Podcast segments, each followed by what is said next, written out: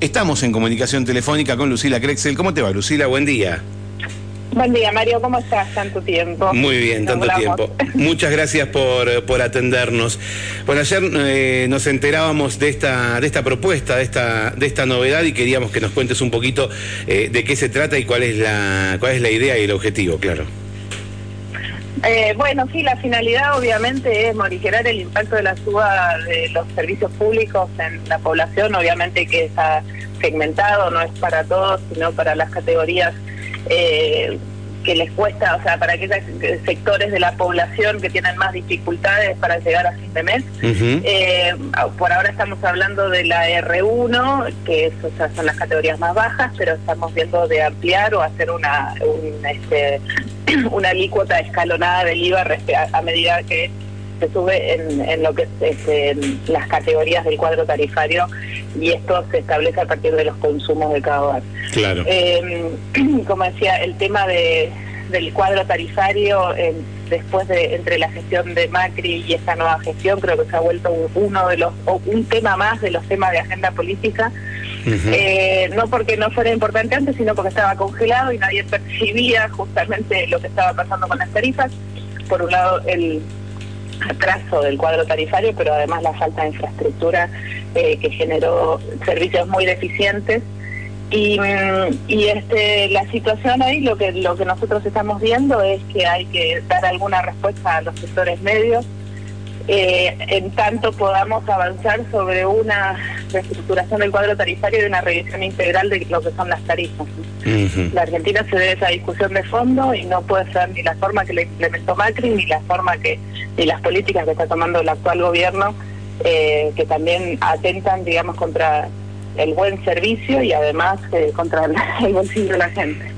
A veces pasa, eh, eh, pensando en esto, en esto de la escala y, e, ir, eh, e ir teniendo distintos descuentos de acuerdo al tipo de consumo o a, la demanda, a veces pasa que en lugares justamente más vulnerables es donde mayor consumo, por ejemplo, tienen de electricidad por falta de gas y, se le incrementa la boleta, entonces tal vez en algunos casos hay que analizarlos más puntualmente, ¿no? Tal vez haya que, ahondar en esos, en esos detalles porque van a recibir menos descuento por mayor consumo, pero en realidad por por, por, las condiciones en las que se vive, ¿no?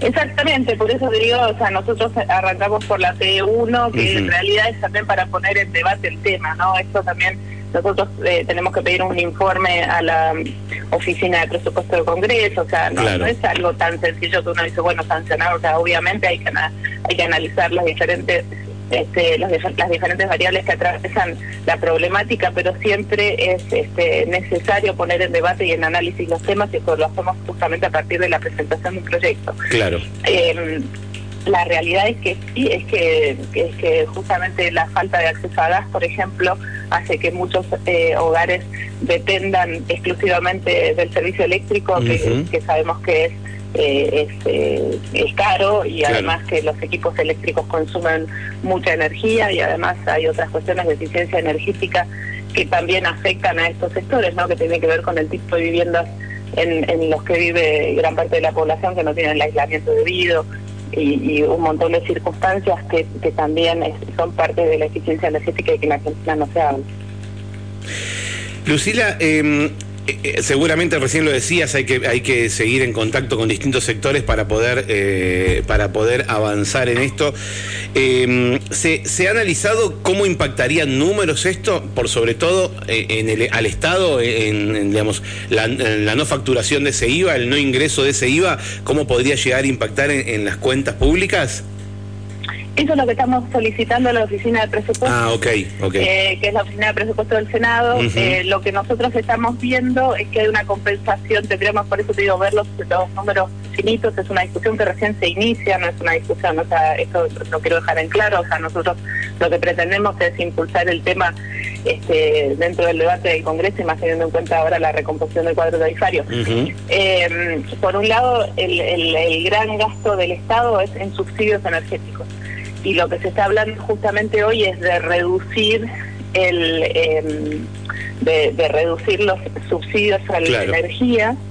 Eh, entonces tendríamos que ver obviamente que la reducción de los subsidios eh, impacta mucho más de lo que puede impactar la no recaudación del IVA en estos sectores. Eh, pero bueno, es una discusión que obviamente si nos quedamos, o sea, no, para poder avanzar sobre el proyecto de ley, tenemos que desagregar esa información y en eso estamos. Eh, Lucila, ¿cómo que tus colegas en el Senado, cómo, cómo recibieron esta propuesta? Bueno, algunos acompañaron eh, y ahora este, vamos a pedir su tratamiento a la Comisión de Presupuesto. Eh, no depende de mí, obviamente, que lo pongan en la agenda, pero sí vamos a hacer este, el esfuerzo para, para debatirlo.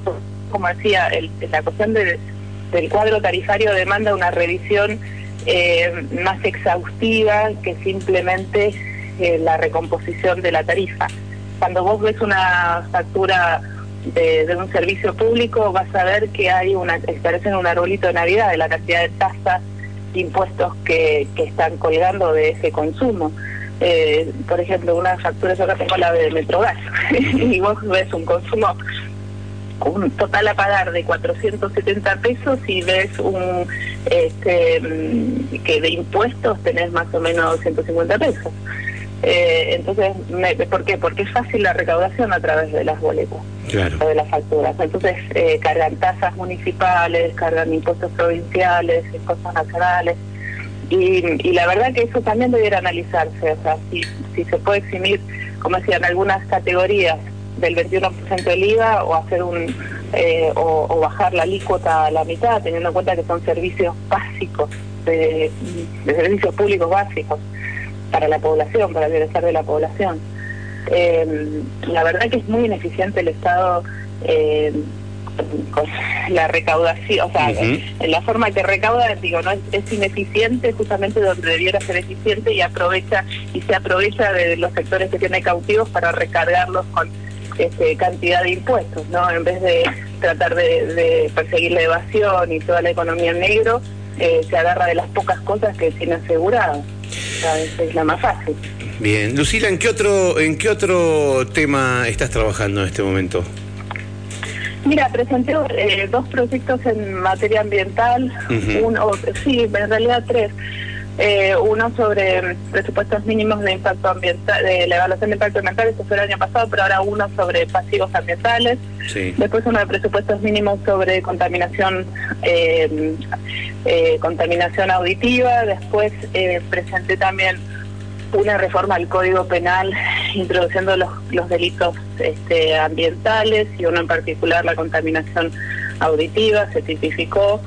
después presenté otro proyecto que mm, para este, regular las vacantes en, en, el Senado y en diputados, muchas veces cuando eh, esto es algo que, que no está regulado, que si bien en diputados está en reglamento, no está regulado, pero considero que cuando alguien pide una licencia, eh, deja subrepresentada su provincia. Entonces, son, son cuestiones de fondo que tal vez no parecen trascendentes en la coyuntura que estamos viviendo, sin embargo, tienen que ver justamente con la calidad institucional, ¿no? Y no dejar este subrepresentada una provincia porque le falta un senador o porque le faltan diputados que están en uso de su licencia, o por un cargo, este, o por otro cargo, o por una cuestión personal o judicial.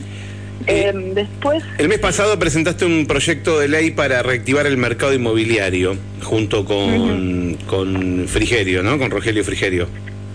Sí, en realidad fue una iniciativa que, que surgió de una conversación, lo presentamos en Espejo. Se trata de em, eximir de pago de bienes personales a aquellos, aquellos inmuebles, o sea, tiene un toque obviamente para los inmuebles de hasta 30 millones, o sea, el, el, conjunto, ¿no? Está establecido según la categoría de bienes personales em, de la ley de bienes personales.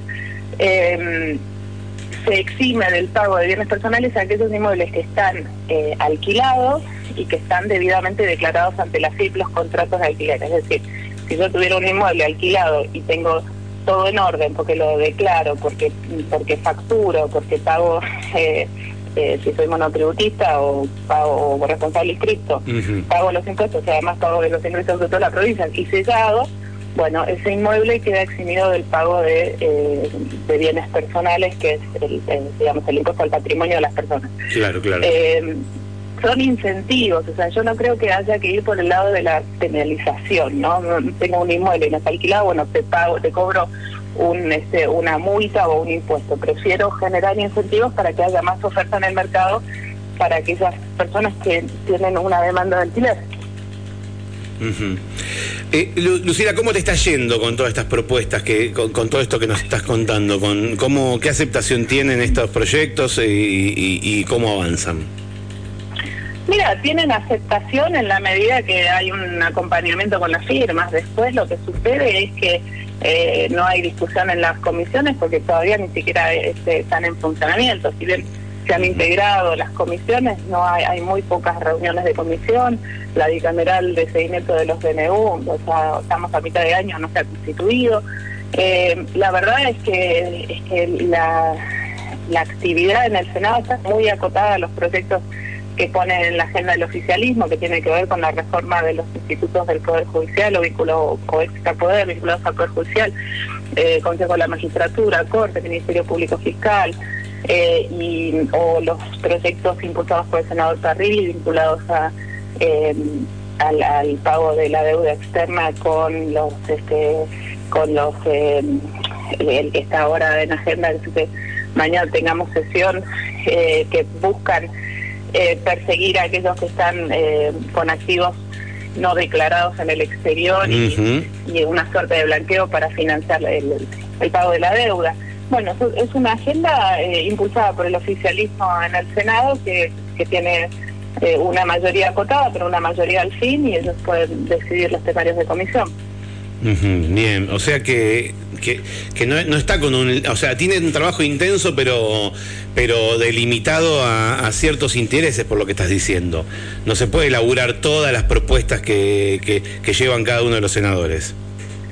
Y es bastante difícil, la verdad que el poder de decisión que tiene un senador, eh, eh, si bien yo estoy nucleada dentro del interbloque de Juntos por el Cambio, también siempre mantengo esa independencia eh, o ese bloque individual que, que, he tenido siempre. Y, y a veces sí, cuesta, cuesta imponer estos temas, o sea, porque obviamente la agenda prioritaria es la de la mayoría y versus sus discusiones.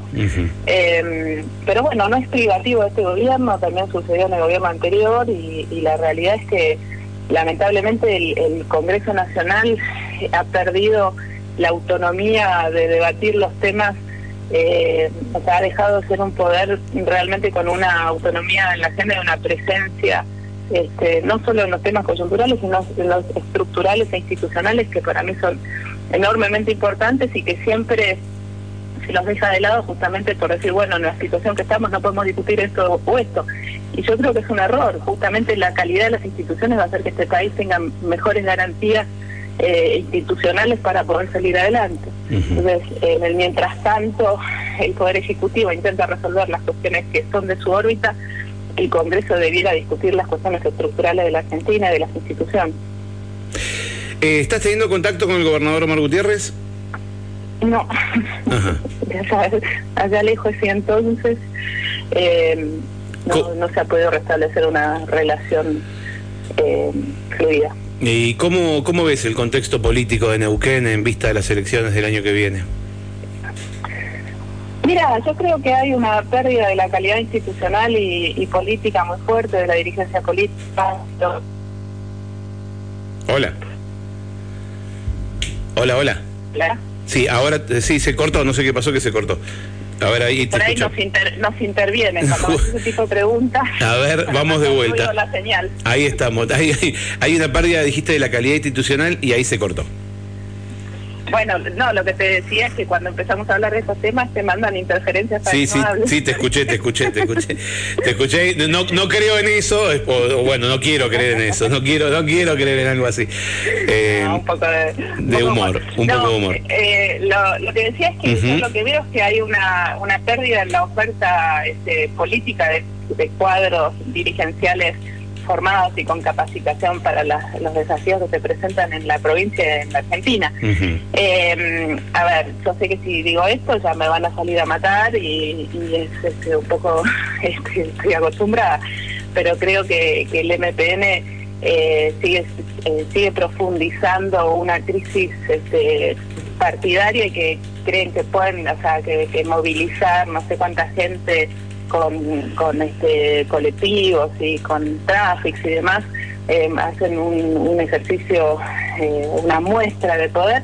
Yo creo que hoy la política pasa por otro lado, pasa realmente por otro diálogo con la gente y otra relación con la gente. Yo no creo más en los actos políticos, o sea, realmente eh, seguir repitiendo discursos remanidos y apelando a frases eh, emotivas y construidas eh, para apelar al corazón de la gente y al, y al sentimiento del votante.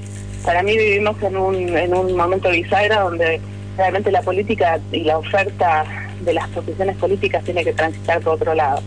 Eh, me, parece que, que hay que reformular los esquemas eh, partidarios y creo que esto le corresponde no solo al MPN, sino a todas las fuerzas políticas, que para mí siguen pecando del mismo error. Eh, creerse que son los salvadores con sus propuestas, cuando en realidad me parece que la construcción eh, tiene que ver con, con ofrecer propuestas posibles y brindar soluciones concretas. Más aquellos políticos y aquellos partidos que tienen el manejo del poder hace tanto tiempo y no han podido dar las respuestas a la sociedad durante tantos años. Indudablemente algo bien no han hecho. ¿Vos estás dispuesta a eh, sumarte a algún proyecto para el año que viene? Mira, no, no hay nada cerrado, em, no hay nada definido y hay, hay muchas conversaciones. Hay muchas conversaciones. Em, ¿Vos seguís siendo afiliada del MPN? Sí, sí, yo sigo siendo, es como que soy este, de independiente, podría estar en otro cuadro de fútbol, o sea, no, no sé, eh, me parece que son, o sea, uno tiene su pertenencia ideológica, política, eso no quiere decir que, que uno no, tenga una posición plural y pueda Yo creo en el pluralismo político, de verdad lo creo, y, este, y mi equipo está formado, conformado por gente que viene de todos los de, todos los sectores políticos eh, y todos tienen libertad de acción, este, de, militar donde quieran y, eso hace nuestras conversaciones extremadamente ricas y, productivas. Eh, y la tolerancia ideológica creo que es, y el respeto, ¿no? Y la no descalificación es lo que hace que, que se pueda realmente tener una cobertura real de la de la problemática que hoy enfrenta Argentina. estas conversaciones que decís que venís eh, que venís manteniendo, ¿se puede saber con qué sectores las venís manteniendo?